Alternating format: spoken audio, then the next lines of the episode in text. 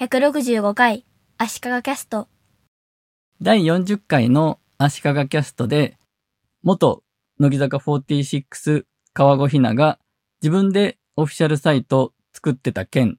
という話をしました。これは元乃木坂46の川越さんが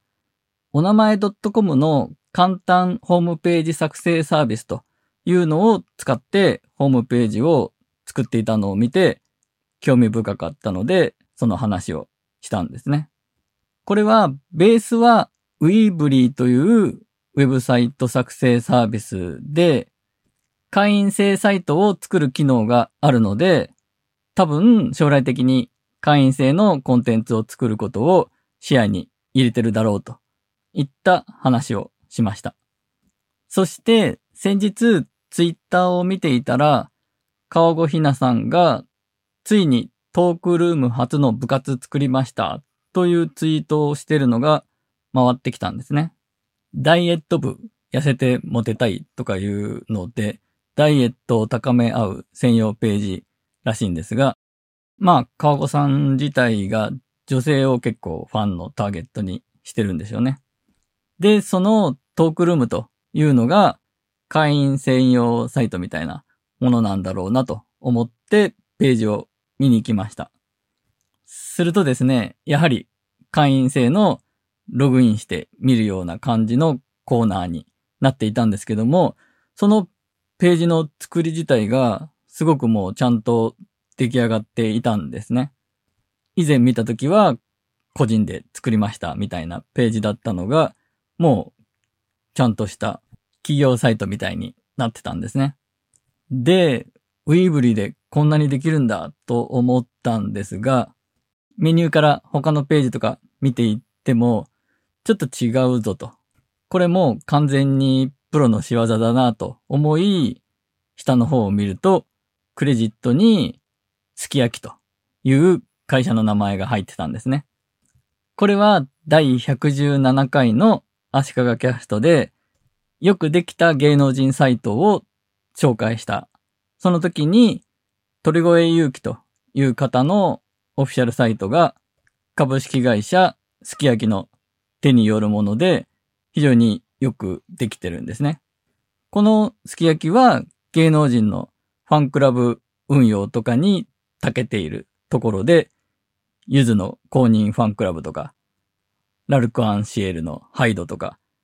アレキサンドロスとか、そういうところのファンクラブサイトとかを作っているところなんですね。川越さんもそんなすごいところに作ってもらえたんだなと。よかったなという話です。で、先ほどツイッターで川越さんのツイートが回ってきたという表現をしたんですが、これは川越さんを僕はフォローはしてないんだけど、自然と情報がやってきたという話で、これはツイッターは育てゲート第150回で話した内容と関連してきますね。ツイッターは自分に必要な情報が勝手に黙ってても入ってくるようにタイムラインを育てていく育てゲーみたいなもんだと。で、そこまでやらないとツイッターの面白さがわからないよという話をしたんですね。で、その時に、まあ、どっちかっていうと、ビジネス寄りのツイッター活用の話をしているにもかかわらず、例としては、アイドル本人はあまりフォローしないで、